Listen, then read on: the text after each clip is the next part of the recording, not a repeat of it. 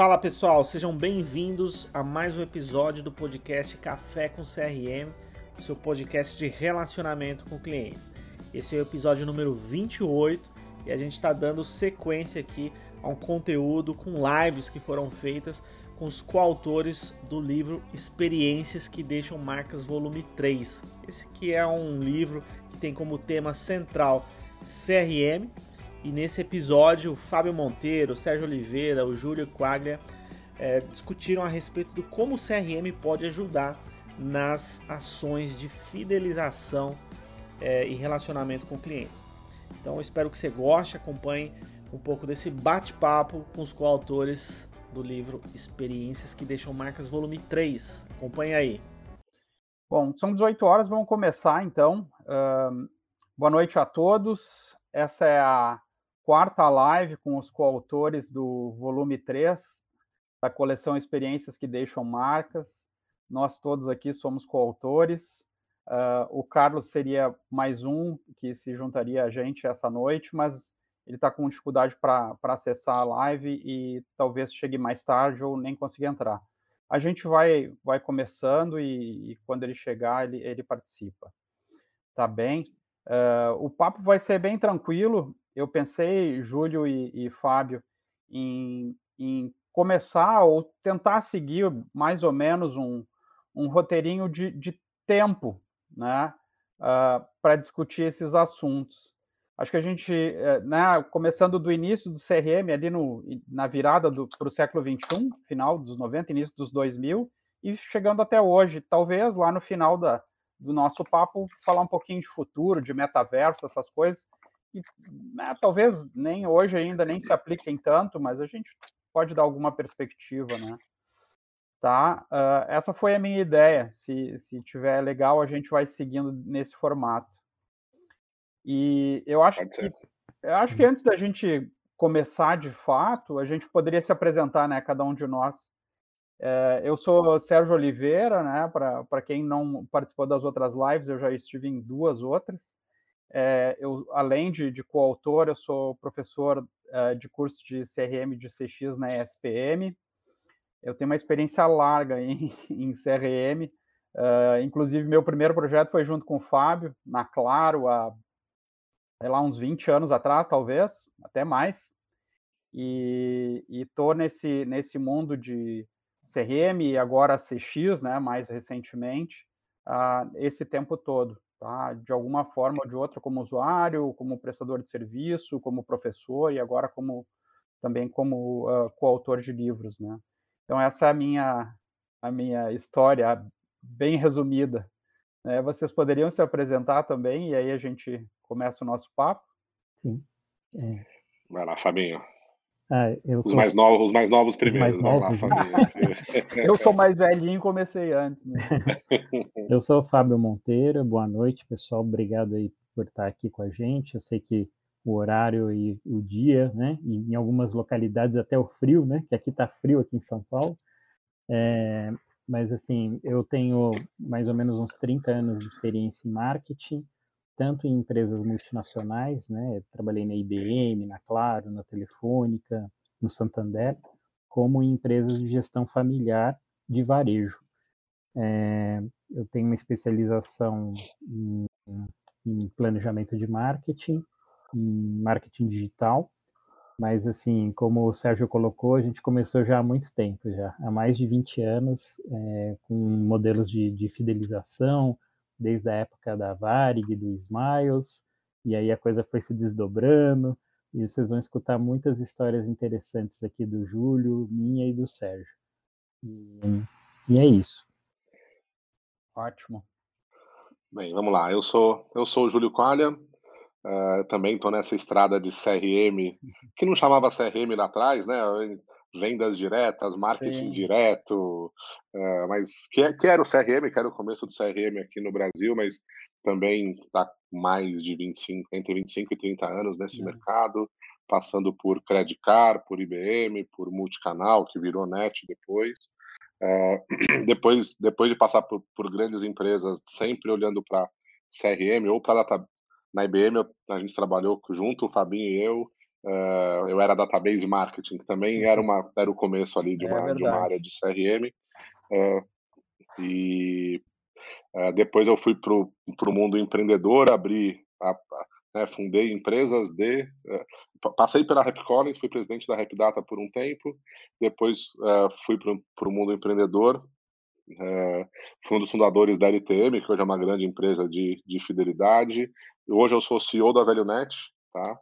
Uh, tenho, tenho algumas empresas, sou sócio de outras empresas como a Datamotion uh, e empreendendo em startups também, mas sempre olhando, sempre com esse viés de CRM, com esse viés de, uh, de loyalty, de fidelidade. também dei aula na SPM, na FIA, no IED, então estou, estou nessa estrada há um tempo e que legal estar tá na live, legal estar tá trocando um pouco de, de ideia com que vocês. Bacana, hein? Experiências bem, bem ricas aí para a gente trocar hoje. Vamos ver se, se o Carlos chegar, depois ele, ele, ele. Eu acho que já vai entrar no meio do papo, talvez, e aí ele, ele dá a, uhum. faz, faz a apresentação dele. Um, pessoal, eu, eu pensei é, né, da gente abrir dessa forma. Como é que vocês viam essas questões de, de CRM, das próprias ferramentas, né? E, e de como é que isso foi uh, avançando aí? Talvez a gente faça um primeiro momento ali dessa virada do século, né?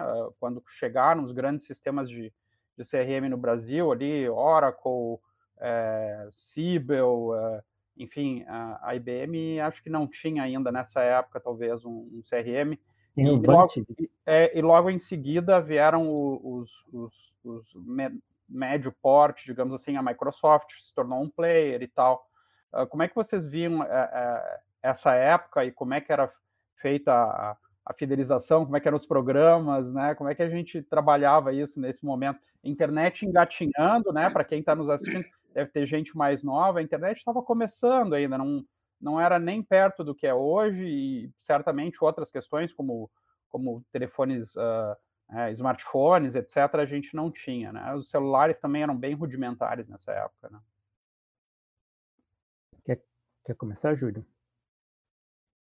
Pode ser, vamos lá. Uh, Sérgio, eu acho assim, o que você citou de plataformas, de sistema, com certeza deu uma impulsionada né, na, na fidelização, no, nos programas, etc. É, mas eu acredito que mais do que a, a, o sistema, mais do que a tecnologia em si, que, de novo, sim, foi um grande acelerador, é, eu acho que o mindset, a mentalidade, o conceito de CRM também é, vem evoluindo e evoluiu muito uh, desde esta época, né? Acho que os sistemas que eram muito caros, né? Júlio? Galinha, os sistemas eram caríssimos na é, época. Então, o sistema, os sistemas eram muito caros. Existia, uh, teve uma, é, infelizmente, né? Muitos sistemas que não cumpriram com as suas é. promessas e aí criou-se lá no começo, na década de 90 mesmo, um caramba, o CRM não dá certo, né? E, e, e assim, e olhando para o sistema. Então, por isso que eu falo, o sistema, as plataformas mudaram muito esse mercado, mas eu acho que o que o que foi essencial, o primordial, além do sistema, é mudar a mentalidade das empresas, olhar, olhar né, ter um foco no cliente, olhar para a estratégia, para para CRM como estratégia e não para CRM como sistema. Né? Então, de novo, o sistema é muito importante, foi muito importante, mas ele, é, ele é plataforma, ele é, ele é uh, o meio para a gente chegar lá. Perfeito. Né? Então, acho que o que a gente evoluiu muito mesmo e vem crescendo muito é essa mentalidade, é o conceito, é, é que o sistema vai só, entre aspas, muito entre aspas, esse só, processar, armazenar e, e segmentar os clientes, etc. Mas essa mentalidade, esse, a evolução da mentalidade das empresas em focar, olhar para o cliente, focar no cliente, uh, entender o que esse cliente quer e de fato se relacionar próximo da ter uma relação próxima ao one acho que isso é o que de fato fez com que uh, a disciplina crescesse, as empresas evoluíssem, o conceito crescesse, o conceito de Lloyd crescesse uh, aqui e lá fora. Fabinho, Fabinho fez assim com a cabeça, acho que ele concorda, né, Fabinho? A gente... eu concordo, e eu queria até complementar, é, assim, eu vou um pouquinho mais para trás da década de 90, a origem do cuidar do cliente, do CRM, do, do relacionamento, ela vem da época da guerra, da Segunda Guerra, é, e assim, como é que os sistemas de fidelização, de relacionamento evoluíram? A gente, assim, se você for um tempinho para trás, você vai ver que era muito é, famoso, né, os sistemas de pontuação das companhias aéreas, né? Então você tinha a Panam, você tinha o Smiles, ainda tem o Smiles hoje, né? Que são sistemas de fidelidade muito antigos, até no Brasil, foram os pioneiros, né? E os sistemas de hotelaria, né? Então, internacionalmente, os sistemas que recebiam as pessoas né, na, na hotelaria foram desenvolvidos para gerar uma fidelização e uma satisfação e uma boa experiência do cliente. Ou seja, só que se você for um pouquinho mais para trás, né, você fala, poxa, mas hotelaria, né? hotelaria que começou com o conceito de cuidar do cliente, de CRM, a hotelaria pegou emprestado o conceito da enfermagem, cara, da parte de hospitalar, de cuidar das pessoas na época da Segunda Guerra. Então, o que, que aconteceu? A guerra ela gerou um, um problema mundial, né? Ou seja, os hospitais ficaram totalmente abarrotados, né? Os profissionais de saúde começaram a, a, melhorar a questão da hotelaria, da hospedagem daquele paciente dentro das suas estruturas. E a partir desses cuidados que evoluíram é, para um sistema de cuidar do paciente numa cama isolada, numa enfermaria, num quarto isolado, depois agregar serviços para o sistema de hospitalar, veio a questão da hotelaria. A hotelaria se desenvolveu em cima do conceito hospitalar e depois a hotelaria focou, obviamente, na parte boa, não tinha mais guerra, não tinha mais doente, mas começou a desenvolver em todo um cuidado com a felicidade e o bem-estar das pessoas que vieram na década de 50. Eu não vou me estender muito, mas assim, é muito legal entender esse pedaço da história, porque cuidar de pessoas é a base do relacionamento e do CRM. Então, ele vem desde a época dos cuidados com os doentes, passou para os cuidados com o hóspede, né, com a hospedagem, e passou depois para a questão dos cuidados com a experiência, ou seja, a viagem internacional, a viagem de avião, a hospedagem que a pessoa tinha. Então, essa foi a base dos sistemas de fidelização que surgiram nos Estados Unidos e depois vieram para o Brasil. E depois disso, aí entra sim a década de 90, com softwares incríveis, né? E todo um desenvolvimento que vocês comentaram. Mas, assim, tem muito a ver com mentalidade, Júlio tem muito a ver com uma postura de querer cuidar das pessoas. E isso, Legal, acho que é essa mentalidade que algumas empresas de alguns segmentos estão começando a atender e a, e a pensar isso, né? Mas isso vem de um cuidado humano, né? É muito interessante. Boa. E assim, né, Fabinho, é interessante como a gente usa hoje ainda as mesmas palavras, né? Então, só para o próprio livro, né? Experiências que deixam marcas. E você falou de experiência ali, mas a experiência do que era do cuidar de pessoas lá atrás é diferente da experiência que a gente está falando. Por acaso é a mesma palavra, mas a gente consegue evoluir e ter uma abrangência maior na mesma palavra, né? Até uh, se, se, o começo da, dos programas de fidelidade ali, olhando de uma forma muito essa experiência era muito transacional e pouco comportamental, né? E cada vez mais a gente está olhando a experiência de uma forma mais abrangente, mais genérica. Então, é, a, a, mesma palavra muda no, nesse, no tempo também do que a gente vai oferecer ou do que qual é essa troca com o consumidor, qual é essa troca do, com o cliente, né? Então é e, e, e, depois de 30 anos a gente acha que não vai aprender mais. Olha, essa história do, da enfermagem eu não sabia. Ótimo, tá aprendendo é, mais mas faz, aí. faz muito então, sentido, né? Faz muito sentido. A experiência da hospedagem, Com de receber, ela vem daí. Mas, assim, é, o que você colocou é importante. A experiência não importa se é uma experiência ruim ou se é uma experiência boa. É uma experiência, né? E aí, o que, que você evoluiu? Você evoluiu uhum. a forma como você é, armazena e registra os dados, as experiências, a, o grau de satisfação das pessoas, para que você consiga chegar num ponto em que você convença aquela pessoa de que ela teve realmente um, uma estadia boa, um, um bom relacionamento e ela espontaneamente ela volte, né?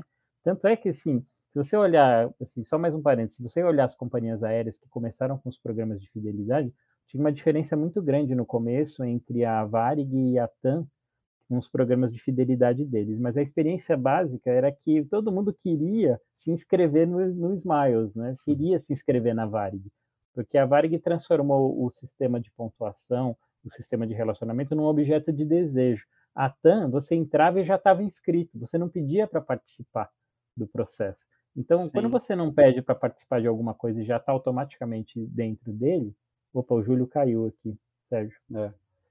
Vamos, vamos seguindo. Olha, já está voltando. Tá voltando é. Voltei. Teve então, uma quedinha de, de, da internet aqui, desculpa. Então, quando você, assim, falando das diferenças dos programas, hoje eles estão muito evoluídos, eles evoluíram, mas assim, quando você pede para participar de um programa e quando você participa eh, de forma não espontânea de um programa, você não valoriza tanto quando você pede para entrar. Quando você fala, nossa, eu estou com vontade de ser sócio desse clube é diferente daquela coisa de, ó, você já é sócio.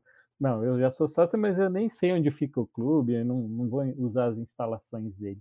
Agora, quando eu vou lá, faço questão de participar, faço questão de usar, aí a força de adesão e a satisfação ela aumenta muito nesse processo. Então, assim, tem muitas histórias legais ali é, do passado de pioneirismo, né? de pioneirismo tanto é que alguns programas estão aí funcionando até hoje. Né? Existe toda uma mecânica financeira tal, mas assim, a questão de você encantar o cliente é uma questão muito importante. Qual o Carlos entrou? interessante, né, Fabinho, que é isso que você acabou de falar, da pessoa né, fazer parte e tal, e esse consumidor está cada vez mais empoderado, né? Assim, uh, por N, N situações, N motivos, o nosso cliente está cada vez mais empoderado. E esse, e esse empoderamento faz com que ele falar, eu me cadastrei, eu que estou lá, você é, assim, usa o poder dele e ainda e, e, e é, é, gera valor para isso, né? Que legal. Ca é capitaliza em cima desse, desse empoderamento do, do, do consumidor, né? Perfeito. É, eu acho todos. O Carlos está aqui. Você quer apresentar o Carlos, Sérgio? É, eu acho que sim, Carlão, você nos escuta? Sim, estou ouvindo. Estão me ouvindo? Opa, sim, que bom sim. que você chegou. a gente estava contando com você. E, e, eu acho que é bem a hora certa para você entrar. Nós começamos voltando no tempo, né, para o início do CRM, ali, anos 90, o, o, o, Fabinho até voltou mais no tempo ainda para explicar as origens né, dessa. Para 1950. Cuidado com o cliente. É, foi para os anos 50, com, com cuidado com os clientes, ou no caso era com os pacientes, né? Primeiro, depois com os hóspedes. E então a gente pode já entrar no atendimento. Você quer se apresentar bem rapidinho e aí falar um pouquinho dessas origens? Lá atrás nem se falava muito em excelência, né? A excelência é uma coisa mais nova, essa coisa da Disney e tal é mais recente, né? Sem dúvida. Bom, pessoal, boa noite. Desculpa aí o atraso. Temos alguns atropelos aí, mas graças a Deus deu tudo certo. É, bom, eu sou o Carlos Pires, né? Carlos Alberto Mentim Pires. É, tenho aí 36 anos já de experiência no, no, na área de atendimento, 27 deles em cargo de gestão. Então, mexendo com atendimento, back-office, de diversos segmentos aí durante esses anos todos. Participei aí com o apoio aí do Fábio, da Andréia, como coautor aí do Experiências que Deixam Marcas, no volume 2 e o terceiro nosso agora, muito prazer. E é sempre uma satisfação falar de atendimento, falar de ajudar as pessoas, de ajudar as empresas. É, e aí é com prazer que eu venho participar aqui com vocês aí, aprender um pouco mais também, trocar o conhecimento. É, bom, Sérgio, como é assim. É, como é que era essa área no, no tempo em que tudo era mato? Pois é, essa área era uma área, assim, é, não valorizada pelas empresas, né? Acho que a área de atendimento, ela era, era vista como para, as empresas como uma área de custo, uma área de despesa, é, era uma área de pouca importância dentro da empresa, não se dava um valor para quem trabalhava com isso. É, as ferramentas eram bem precárias na época e, e assim, era um momento onde o, o cliente corria atrás da empresa, né? Ele precisava, você não tinha tanta concorrência, uh, e se você ia para a concorrência também não mudava muito, porque o atendimento ele não mudava, né? Ele era, o cliente era desrespeitado na grande maioria das vezes, então ninguém se preocupava. Então assim, a empresa dizia: o cliente precisa de mim, não sou eu que preciso dela. Se eu não existir, ele não vai ter quem procurar. Sim. E aí veio telefone, no né, decorrer né, dos anos. Nessa época, basicamente, basicamente telefone nessa época. Telefone. Telefone e, e assim, com muitos problemas de quedas de ligação, né? A ligação caía, basta o cliente ficar um pouquinho mais estressado ou ter um problema mais complexo, a ligação caía. O sistema de telefonia era meio arcaico também, né? As URAs não eram nem 10% do que, que é hoje, a parte tecnológica praticamente ela não existia, né? Era bem precário mesmo, então o cliente tinha dificuldade para ligar, filas e filas de atendimento, então às vezes ficava horas, às vezes ficava uma hora, uma hora e meia, 50 minutos esperando para ser atendido, isso quando a ligação não caía também. Então era um processo bem de, de desgaste do cliente, né? Se hoje a gente tem desgaste, lá atrás esse desgaste era sei lá, 200, 300, 500% a mais do que é hoje, né? Então a gente evoluiu. Carlos, e tinha uma coisa Oi? terrível para mim, só juntando o CRM com atendimento aí, que era, putz, mas isso não é comigo, né? Não é com a minha área. Aí era, Até hoje pra é mim assim. isso era o terror, cara. Era pois assim... é. Era o famoso jogo de empurra. Manda para lá, olha, eu fiz a minha parte, mas isso não é comigo. Como o Fábio lembrou, hoje ainda acontece isso. Mas, assim, é que hoje a gente já tem o cliente no outro patamar, né? O cliente hoje ele comanda o negócio. Então, se você abusar muito nisso, ele vai escolher uma outra empresa, ele vai embora, ele vai te largar. E aquilo que eu, que eu comento muito, né? E eu comentei essa semana numa, numa aula que eu dei. É, atende cliente é o seguinte: é, hoje numa empresa, preço, todo mundo pode chegar no mesmo valor. Produtos e serviços, um copia, o outro copia, você vai ter mais ou menos a mesma coisa para entregar. O que você não consegue copiar é o atendimento, o diferencial das pessoas, né, o tipo de atendimento que você passa para o seu cliente, a experiência que você traz para o seu cliente, isso você não consegue copiar. Legal. Então, aquele que tiver um atendimento diferenciado, saber mesclar muito bem a tecnologia com o trabalho humano, é, fazer essa junção do que eu digo, bato bastante, das gerações, né? Então nós temos aquela geração mais antiga, mais experiente, com uma geração nova que vem chegando, baseado também em tecnologia e tudo mais. Então assim, a empresa que conseguir transformar tudo isso e tiver um atendimento diferenciado, ela vai sair na frente, ela vai prevalecer, ela vai crescer cada vez mais, porque os tempos de hoje não é aquele tempo do, do matagal, né? Hoje o cliente ele é o rei do negócio se ele não for bem atendido, se a experiência não for positiva, ele tem concorrente, ele vai embora, e se não tiver bom no outro, ele vai para o outro, e assim vai. E a gente viu aí, né, o número de empresas que quebrou, uh, tudo bem que teve a pandemia, que atrapalhou bastante e tal, mas não foi só a pandemia, né, muitas empresas já vinham aí balançando, e a pandemia só deu um empurrãozinho para ela acabar de vez. Outras diminuíram seu tamanho, outras tiveram que repensar o negócio e voltar com uma forma diferente, então, atendimento é uma coisa que ele vai se modernizando a cada dia, exatamente como são os produtos, os serviços, a tecnologia e o atendimento não fica atrás. É o que eu costumo dizer, trabalhar com atendimento é uma arte. Né? Trabalhar com atendimento não é para qualquer um, é para um profissional de atendimento. Ah, você gosta de atendimento? Ah, mais ou menos. Mais ou menos não serve para trabalhar com atendimento. Ou você gosta ou você não gosta, né? Legal. Então, é, é isso. Bacana. Acho que até me estendi um pouco demais. Não, você, você começou lá atrás e já trouxe para o momento atual, digamos assim, que era a nossa próxima evolução. Né? Uh, voltando, Fábio e Júlio e Carlos também pode participar, obviamente, dessa parte de, de, de fidelização e loyalty. Andando aí, caminhando no tempo aí de, dessa época que a gente começou a falar, né, grandes sistemas, uh, marketing one-to-one, -one, né, Júlio? Você lembra? Era, era, era o, era o carro-chefe da época, né? E aí, nos anos 2000, a gente começa com, né, com coisas novas. Chega uma Salesforce, que muda bastante o mercado, né? A questão do, do software como serviço. Um, pró os, as próprias ferramentas de lealdade né, já, já mudam, já evoluem. Né? Ainda não, talvez chegando hoje com, com esse cliente empoderado que o Carlos estava mencionando, né, munido de, de, de, smartphone, redes sociais, etc., né, sites diversos, código de defesa do consumidor no meio desse caminho, etc., né, toda essa evolução, LGPD agora, uh, como é que a gente está hoje, né, como é que a gente saiu daquele momento lá do, do Loyalty 1.0, do, dos primeiros sistemas de CRM para a versão atual? Como é que vocês enxergam isso? Como é que a gente está hoje? Evoluiu certamente, né? Bastante. O Carlos já falou do, do, ponto de vista de atendimento, mas eu acho que do ponto de vista de tecnologia e dos programas de, de fidelidade também evoluiu bastante. Né? Quer começar essa aí, Fabinho? Vai lá. Não, pode falar. Mas, bom, eu vou, eu vou contar um pouquinho mais da história também. Até um, o capítulo que eu escrevi do livro de CRM, ele aborda exatamente a história, né, e a evolução.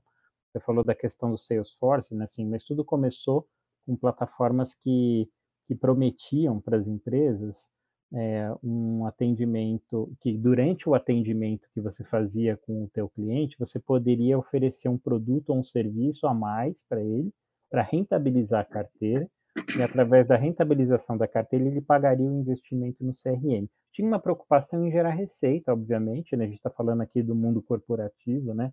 É, de empresas privadas, e, mas assim, o que aconteceu num, num determinado momento é que é, muitas companhias cresceram muito na década de, de 90, basicamente, de 80 e 90, e essas companhias precisavam é, interligar seus escritórios internacionais e atender o que eram centenas, milhares de clientes, que passaram a ser milhões de clientes. Então teve um, uma explosão do consumo, uma explosão do número de clientes. Né? Você via, por exemplo, no segmento bancário, bancos como Bradesco, Itaú, Caixa, o próprio Safra, né? com, com um volume de clientes absurdamente grandes e não tinha uma oferta assim, é, de, de, gestão do, do, relacionamento com o cliente muito apropriada. Ao mesmo tempo, surgiram as soluções baseadas na nuvem, é, que foi quando surgiu o Salesforce lá no, no núcleo do Vale do Silício, e, e, eles passaram a usar toda a tecnologia que já existia da Oracle, do Siebel, do Vantive, que era uma tecnologia que rodava ali na própria empresa, é, passaram a usar aquela tecnologia, aquele conhecimento para uma, uma hospedagem nas nuvens, ou seja, toda empresa poderia acessar o banco de informações dos clientes, o banco de produtos e serviços, poderia ver o histórico do cliente e fazer um relacionamento em qualquer lugar do mundo com o advento da própria tecnologia da internet, né? Então, essa foi uma quebra de paradigma na história da evolução da tecnologia. E depois disso, cara, só evoluiu, porque assim, os sistemas foram aprimorados, né? É, várias outras companhias, além da Salesforce, começaram a agregar valor, principalmente na questão da biblioteca de conhecimento sobre aquele cliente, aquele consumidor. E aí eu não vou me estender muito, né? Senão o Júlio vai me bater. Mas assim, é, essa questão da evolução do banco de conhecimento, ele já está sendo hoje a, a premissa para a inteligência artificial poder trabalhar. Então, quanto mais informação você tem de relacionamento, de histórico, de satisfações, de pesquisas de satisfação, mais informação você tem sobre aquele relacionamento e mais fácil uma inteligência artificial consegue ajudar numa tomada de decisão, obviamente com um atendimento humanizado também, mas assim, é, hoje nós estamos trabalhando juntos nesse processo, né? Mas assim, eu acho que nos últimos cinco anos evoluiu muito rápido essas questões de coletar informações e transacionar essas informações, gerando modelos e, e tendências de consumo ou tendências de comportamento, né? Então, hoje, quando a gente vai falar de programas de fidelidade, você tem um prato cheio de informação ali. Agora, o Júlio pode falar melhor o que está acontecendo com os programas de fidelidade, que acessam essas bases. Né? Uhum. É, Perfeito, que... Fabião. Não, e, e, concordando 100% com o Fabinho, né? Ele colocando essa, é, essa questão da tecnologia, dos volumes de dados, da utilização desses dados, é, e você, Sérgio, colocou o Loyalty 1.0 ali, né? O, Loyalty 1. O que a gente chama de Loyalty 1.0 era 100% transacional, né? Então, putz, eu considero a transação e a transação é o que faz a, eu, é, é o que motiva as empresas a terem os programas com os seus clientes, né? Então, se ela transaciona comigo, eu vou é, recompensá-la ou reconhecê-la. Com esse advento que o Fabinho colocou, do volume de dados, da, da, dessa base de conhecimento, vem o Loyalty 2.0, que é, é, vou, vou, usar um termo aqui que né, a gente passou por isso, do tal do Big Data, né, do Big Data, do Data Lake, etc.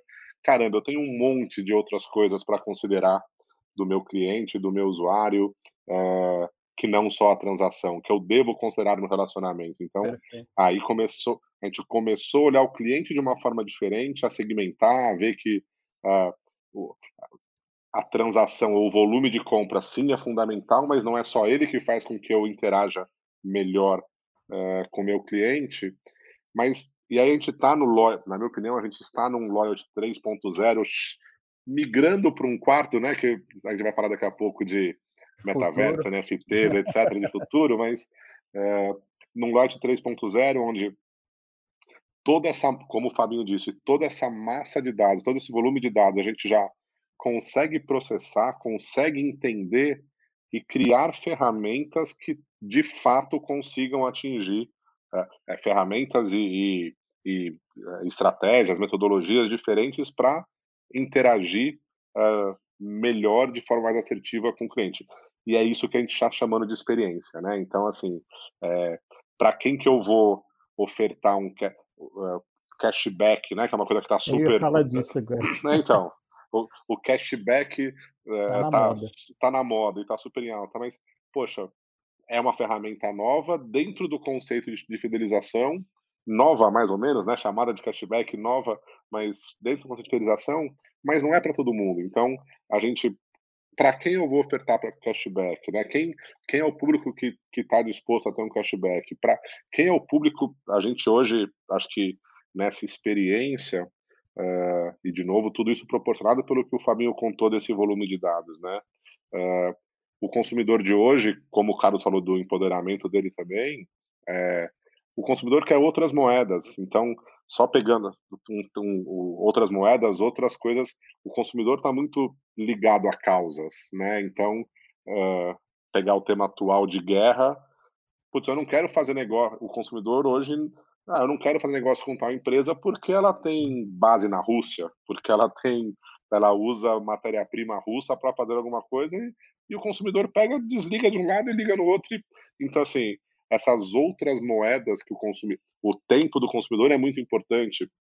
Aliás, uh, o TSI, o Tudo sobre Incentivos, que é uma, um, um portal uh, que a gente uh, que mantém educacional do, do mercado de loyalty, acabou de lançar uma pesquisa. O frete grátis, por exemplo, apareceu como uma um, uma relevância gigantesca, frete grátis barra logística, com uma relevância gigantesca na, como diferencial do cliente fazer negócio ou não como empresa, né?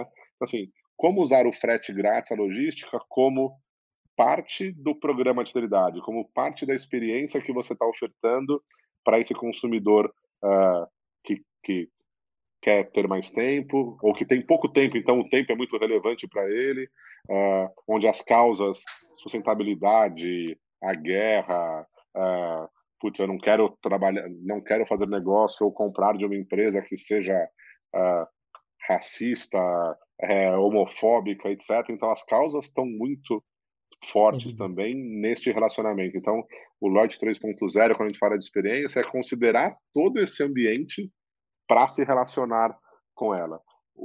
E que nasceu do 2.0, que é onde a gente tinha esse big, esse big data, esse essa gama gigantesca de informações para poder analisar e interagir com o cliente. Então, acho que essa evolução está acontecendo e, de, de novo, chegando num, num metaverso daqui a alguns, alguns anos, né, que ainda não é uma realidade, mas uh, uh, quer dizer, é uma realidade, mas ainda não é difundida, da, né, assim, ainda não uh, não está na prática, não está no nosso dia a dia.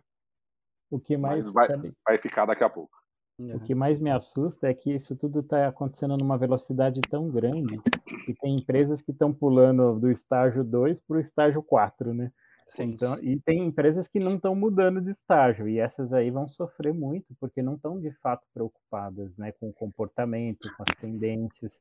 Isso, isso antigamente, né, há pouco tempo atrás, não era uma coisa tão importante na hora de você tomar uma decisão de negócios. Né? Você, óbvio, queria vender, atender bem, entregar bem. Mas hoje o comportamento, as tendências, a postura ética da empresa, a postura cultural, a tua cadeia de fornecedores, está tudo totalmente envolvido. Então não tem mais como você não se preocupar com isso, né? Que é o tal do mindset que a gente falou lá no começo, né, Fabinho? Se você, você pode ter as melhores ferramentas, você está no metaverso, você tem uma marca se o mindset do relacionamento com o cliente não tiver adequado, você dançou, amigo. Você... Ou seja, se você só pensar em lucro, você está fora. Exato, exato. É, então... é e é isso que vocês estavam comentando também, uhum. Fábio, Júlio, né? O SG passou a ser uma coisa muito importante nas empresas, a preocupação com o meio ambiente. Né, o, a situação hoje do mundo com o meio ambiente ela está bem complicada, as empresas, os clientes começaram a olhar isso também de uma forma mais seletiva mesmo, né?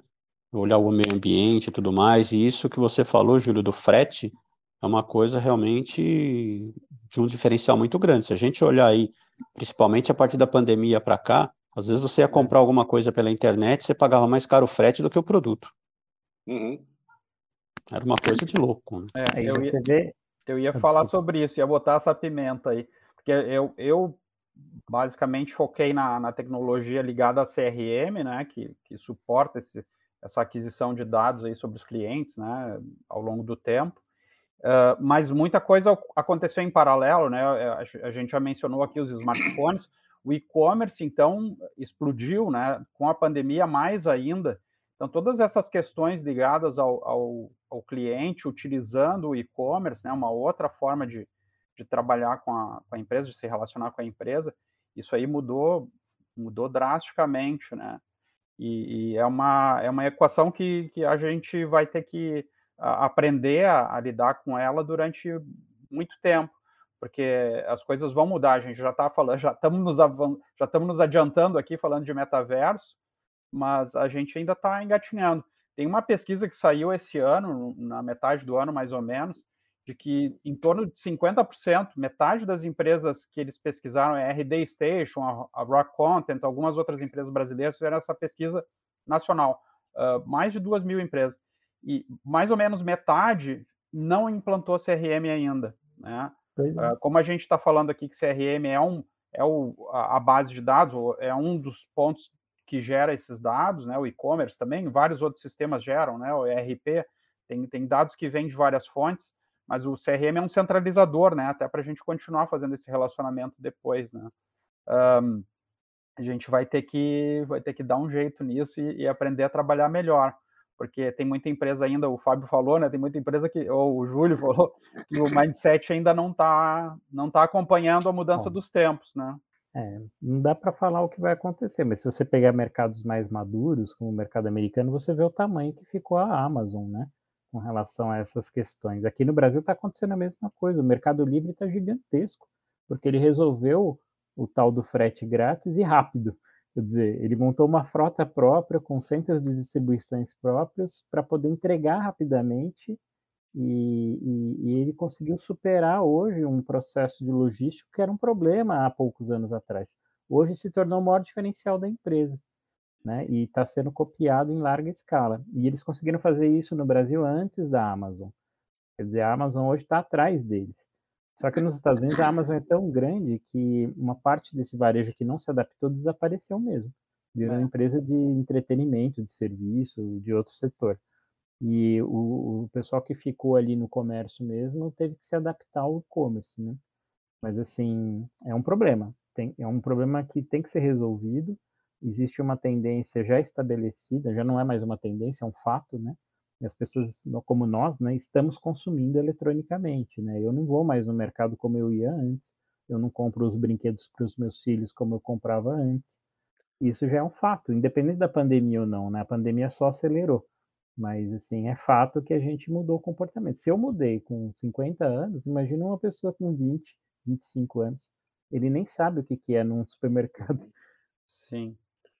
Mas só para fazer um contraponto, Fabinho, ah, desculpa, Sérgio, mas é não, só. Não, pode falar. É, pode falar. E, Carlos, é, e eu concordo 100% com o que vocês falaram, mas ao mesmo tempo, na hora que a gente fala de digital, né, as empresas, esse, esse acelerador que foi a pandemia para o digital, e agora, não sem pandemia, mas nessa volta, é, olhar para o digital também é muito importante, né? Porque o cliente não está só digital. Eu vou falar de uma coisa nada a ver com CRM ou com, mas de, vai, de coisas que durante a pandemia era, era o que tinha e agora eu, eu, pelo menos eu como consumidor, eu não quero mais cardápio no QR Code. Eu quero no restaurante me dá o cardápio físico. Eu uhum. gosto daquele cardápio físico, é, caramba. Verdade. É, então, assim, o saber voltar, o, o voltar não é, não é a melhor palavra. O saber equilibrar, né? Tá bom, na pandemia eu tinha isso, eu acelerei minha digitalização. Só que eu não posso abandonar o analógico totalmente, porque ainda existem alguns pontos, e de novo, para mim, o cardápio, eu não quero usar o cardápio no, no, uh, no QR Code. Uh, fazer esse equilíbrio, né? Então, e como fazer esse equilíbrio? Saber ficar atento a esse equilíbrio, acho que é muito importante para a experiência do consumidor, né? É, ô, Júlio, o, o, pode não ter a ver com CRM, mas tem a ver com experiência do cliente. CX e CRM está ne, CRM tá nesse bolo, então tá, tá totalmente dentro do, da discussão aqui. E, uhum. e, fora que essas questões de serviço e produto tem tudo a ver com lealdade, né? Uhum. As pessoas ficam onde elas são bem tratadas, onde é fácil com fazer certeza. negócio, etc, né? Eu quero dar o um exemplo ao Indo nessa especialidade do Carlos, ah, putz, desculpa, Fabinho, só pegando o mesmo exemplo, indo nessa, na especialidade do Carlos, é, eu não, eu não, eu não quero falar com uma URA, cara. Eu não quero. Eu não quero ir no banco. Eu, eu então, mas eu não quero ir no banco, mas eu não quero falar com um robô também. Me dá uma. Em algum momento eu quero falar com uma pessoa. É, né? é, o, é o Digital, é o equilíbrio. Exato. Você não quer ir no banco, mas não quer falar com um robô. Mas não quer ir no banco. Uhum. Você não quer pegar o carro e ir lá no meio do, da avenida e parar de ficar, gastar 20 reais de estacionamento para ir no banco. E ainda para pegar fila. Acho é, que a é gente é levantou. Digital, é perfeito. A gente levantou a bola para o Carlos entrar aí no estado da arte do, do atendimento hoje. Como é que está essa área, Carlão? E, e aí pode já entrar, se você quiser, claro, não, não tem que dar pitaco no, na, na sua fala, mas falar um pouquinho dessa, desse, dessa busca pela excelência, né? Hoje em dia é, é, muito falado de Disney e com o CX eu acho que isso ainda cresceu mais, né? É, buscar essa, esses benchmarks e tal de quem faz bem e, e, tentar fazer parecido ou melhor que a gente pode, enfim.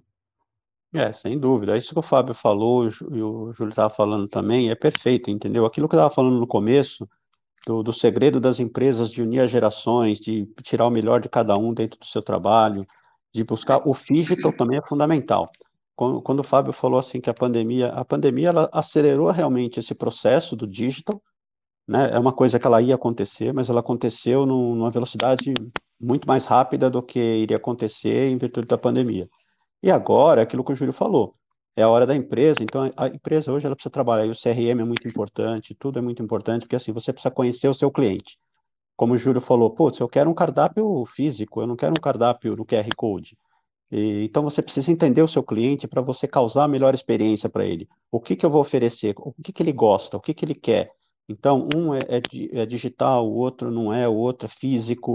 Então, eu preciso entregar e só faz isso conhecendo o cliente, através do CRM, através de você conversar, então, é, é, bem isso. E hoje as empresas, ela vai ter que unir isso, né? O robô, a tecnologia para o atendimento humano. Então, tem gente que gosta de ir lá ser atendido no WhatsApp ou no chat. Inclusive, hoje a gente estava conversando sobre isso. É, eu tive algumas experiências de atendimento em WhatsApp e chat que foram horríveis. Né? Fiquei esperando, não me deram resposta, caiu. É, e tive já coisas no, no telefone que você dá aquela vontade de falar, eu quero falar com alguém, eu quero sentir que tem alguém sentindo a mesma dor que eu e vai brigar por mim. Uh, que assim, não é um negócio mais frio, né? É um negócio um pouco mais quente, você já sente a pessoa. E a pandemia, ela trouxe também uma coisa muito importante para a gente, que assim, as pessoas gostam de se relacionar. Quantas pessoas não ficaram doentes, estão doentes até hoje, estão com problemas aí graves, porque não teve aquele relacionamento. Né? Quantas pessoas não gostam de ir num shopping, pegar numa loja, conversar com a vendedora, bater um papo com a gerente, depois encontrar alguém, tomar um cafezinho é, numa cafeteria, conversar numa lanchonete. Então, assim, principalmente o brasileiro, ele tem muito isso, né? De ter as pessoas, de conversar, de olhar, de pegar, de, de ver isso. Então, o, o que eu volto a dizer é isso, né? O futuro, o presente o futuro é isso. A empresa conhecer o seu cliente, entregar para ele a melhor experiência, seja ela no físico, seja ela no digital quando você conhece o seu cliente, você entrega para ele o que ele de fato precisa. Não necessariamente o que ele quer, mas o que ele precisa, o que ele anseia, o que ele gosta, onde ele se sente confortável, ele se sente bem. E quando a gente fala de Disney, a Disney é isso. A Disney já vem se preparando para o metaverso também, para ter uma versão dentro de metaverso. A Disney é uma empresa de 80 anos aí, praticamente, de mercado, e você nunca vê é, eles sempre viram e serão referências de atendimento a vida inteira. É o que eu estava comentando aqui outro dia.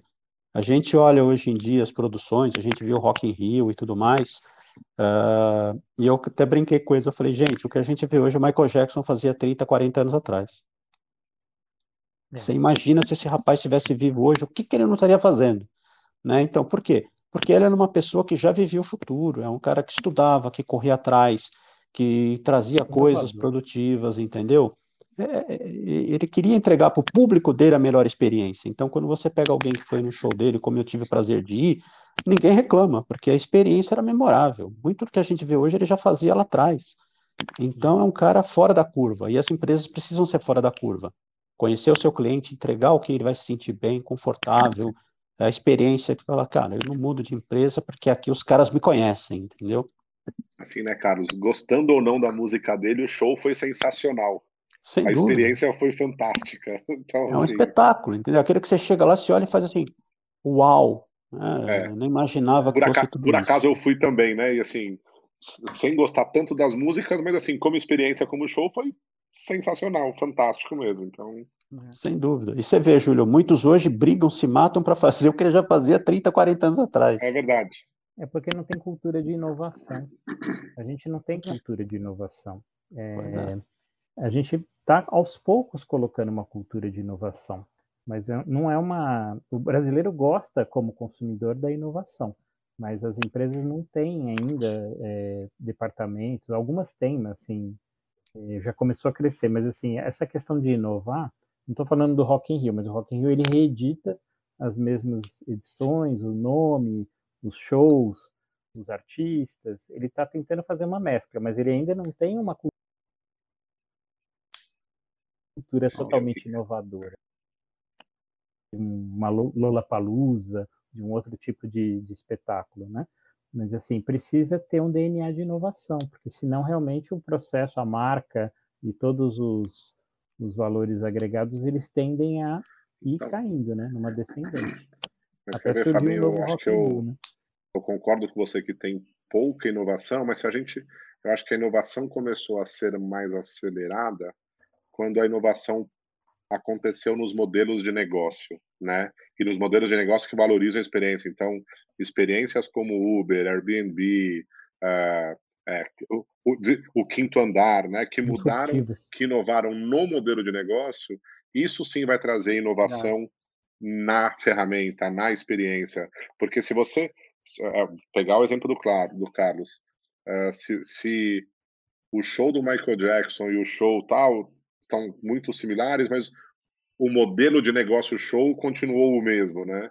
Acho que o que essas empresas, vai, que eu citei agora, então, um Airbnb da vida, um, uh, um Uber, um, uh, um Quinto Andar aqui no Brasil, é, eles inovaram no modelo de negócio e isso vai trazer inovação na experiência, na, no CRM, no atendimento, etc. Então, acho que a gente está num caminho importante e, e, a curva está virada para cima, né?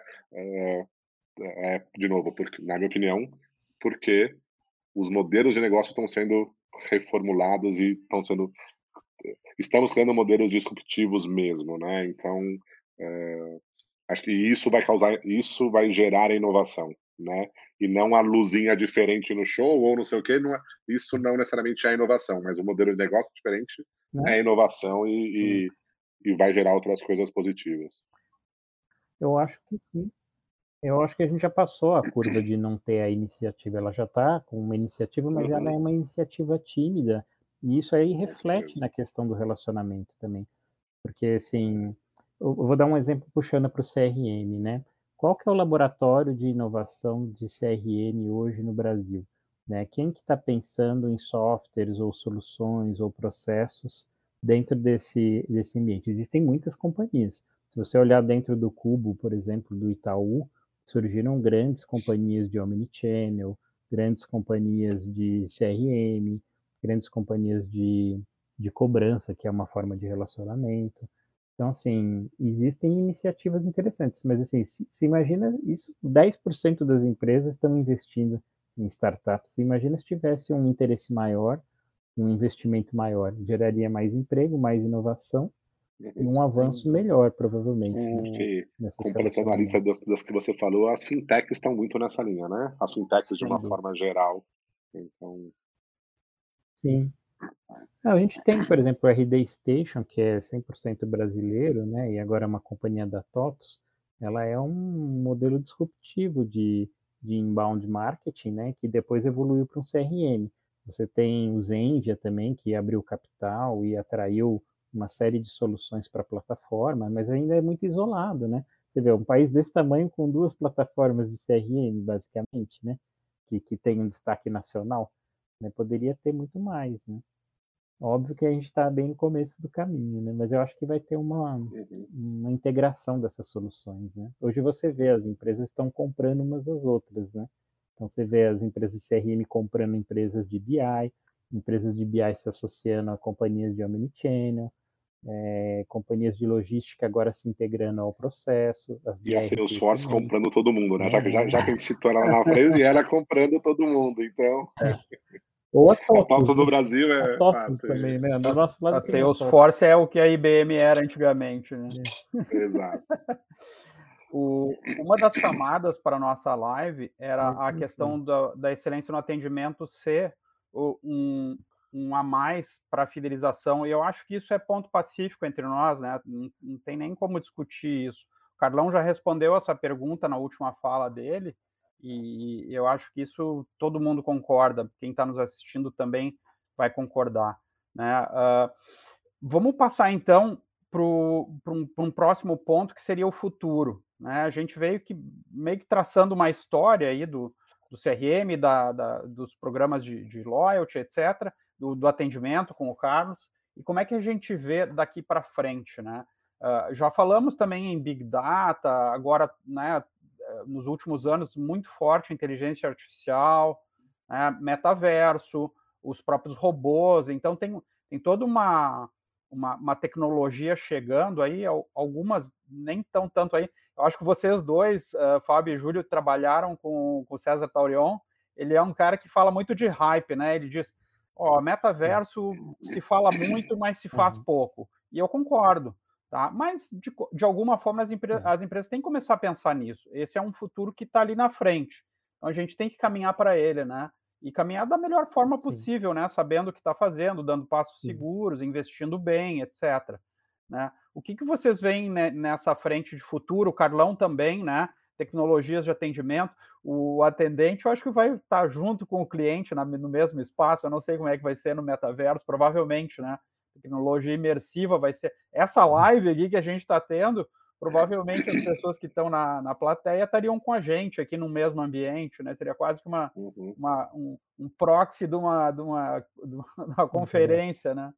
Uh, o que, que vocês acham aí de futuro para essas áreas aí de, de CRM, loyalty e atendimento? Eu vou falar alguns itens, alguns o Júlio já colocou, que eu acredito também que sejam tendência no, na questão do CRM. Né? O CRM tem vários indicadores de performance, mas eu acho que os novos indicadores, como indicadores ESG, de sustentabilidade, de governança, sociais, né? eles vão ser incorporados ao CRM Exige, por uma questão né? de que o público, né, o consumidor está exigindo isso, como o Júlio colocou. Então, acho que os indicadores novos vão entrar com uma preocupação social e sustentável muito forte. E agora a gente está vendo uma crise energética no mundo e isso vai ser uma exigência do planeta. Então, eu tenho certeza que esses indicadores vão entrar muito fortes, como, como é, utilização para você medir um, um, grau de satisfação ou, um, ou, uma entrega de produto ou de serviço. É, outra coisa que eu acho que rapidamente vai, vai entrar é, a questão da, é, dos modelos, né? aí falando do César Taurion, da questão da inteligência artificial, do que ele defende, do que ele estudou, que é um grande pensador, né? É, eu acho que os modelos estatísticos eles estão num ponto também de disruptura. E aí falando mais de como que você processa os dados, a questão do BI, da, da análise da, da massa de dados que você tem, é, hoje os dados eles estão sendo transacionados com uma modelagem muito avançada, muito mais avançada do que nessa versão atual do CRM.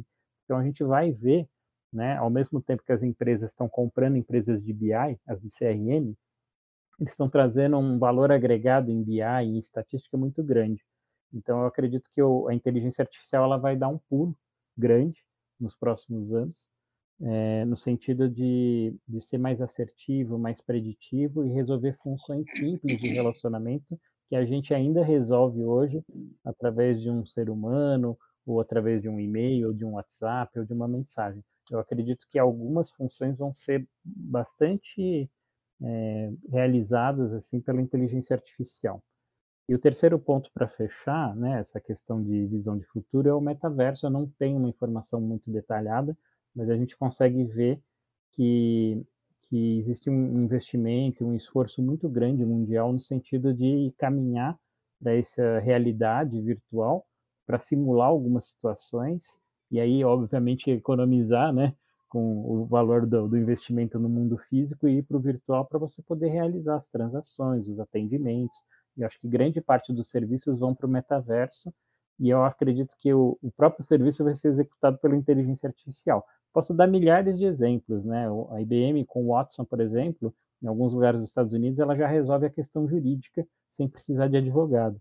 Então, assim, é um serviço que usa o CRM como plataforma, usa um modelo de decisão, é. É, que eu não vou me estender muito mais aqui, mas é um modelo de um modelo de decisão de regras de negócio, né, que é o BRMS.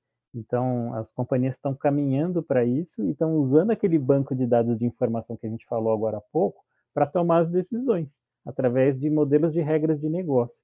Então, nós vamos ver uma grande um grande choque aí nas tomadas de decisão aí vindas pela, Ju... pela inteligência artificial. Não, tranquilo. É Júlio e, e Carlão, uh, vocês têm poucos minutos aí, está batendo uh, às 19 horas, mas uh, o que, que vocês têm para falar rapidamente sobre o futuro? O que, que vocês acham do, de loyalty de, e, e de atendimento? Olhando para o loyalty, para a fidelidade, Sérgio, inevitável falar, passar por tudo isso que o que o Fabinho falou de metaverso, blockchain, uh, inteligência uhum. artificial, isso não faz parte do nosso dia a dia, como o QR Code não fazia parte do nosso dia a dia um tempo atrás e hoje faz, isso vai passar a fazer parte do nosso dia a dia.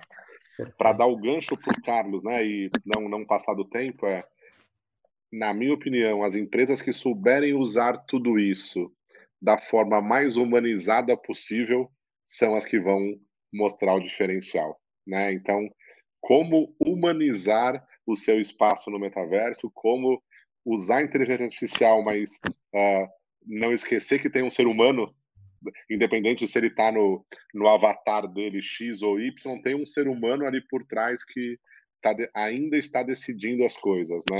Uh, mesmo uh, como que era, eu não lembro quem que outro dia estava falando da a inteligência artificial versus uh, se, se, o robô poderia ser considerado como ter consciência. Não, não tem consciência.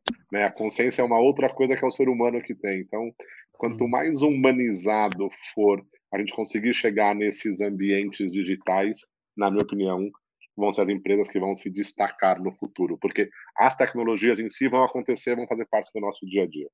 Carlão, um minuto, Carlão. Não, sem dúvida, eu acho que é, é, bem por aí. O metaverso ele vai vir para ficar, mas assim ainda está um pouco distante do Brasil. Hoje a gente vê o metaverso numa realidade, principalmente em processo seletivo, né? A companhia de estágio usa isso muito bem. Né? Eles criam seus avatares ali com características pessoais, eles se integram a uma dinâmica de grupo ali dentro do, do, do processo, usando aí um óculos de realidade virtual. A Motorola já faz hoje treinamentos de vendas baseado no metaverso e assim, praticamente no, quase 90% das pessoas acharam fantástico, se sentiram presentes, como se estivesse num ambiente real. Uh, assim, tem muita coisa aí para ser feita e aquilo que o, que o Júlio falou e, e é o que eu falei lá no começo, o equilíbrio, né? As empresas que encontrarem esse equilíbrio, o que é digital, o que não é, o que é metaverso, não esqueçam, né? como o Júlio comentou, clientes são pessoas, são seres humanos, eles não são robôs, eles não são máquinas, eles não são nada disso. Então, assim, aquele calor humano, aquela proximidade, ela precisa existir.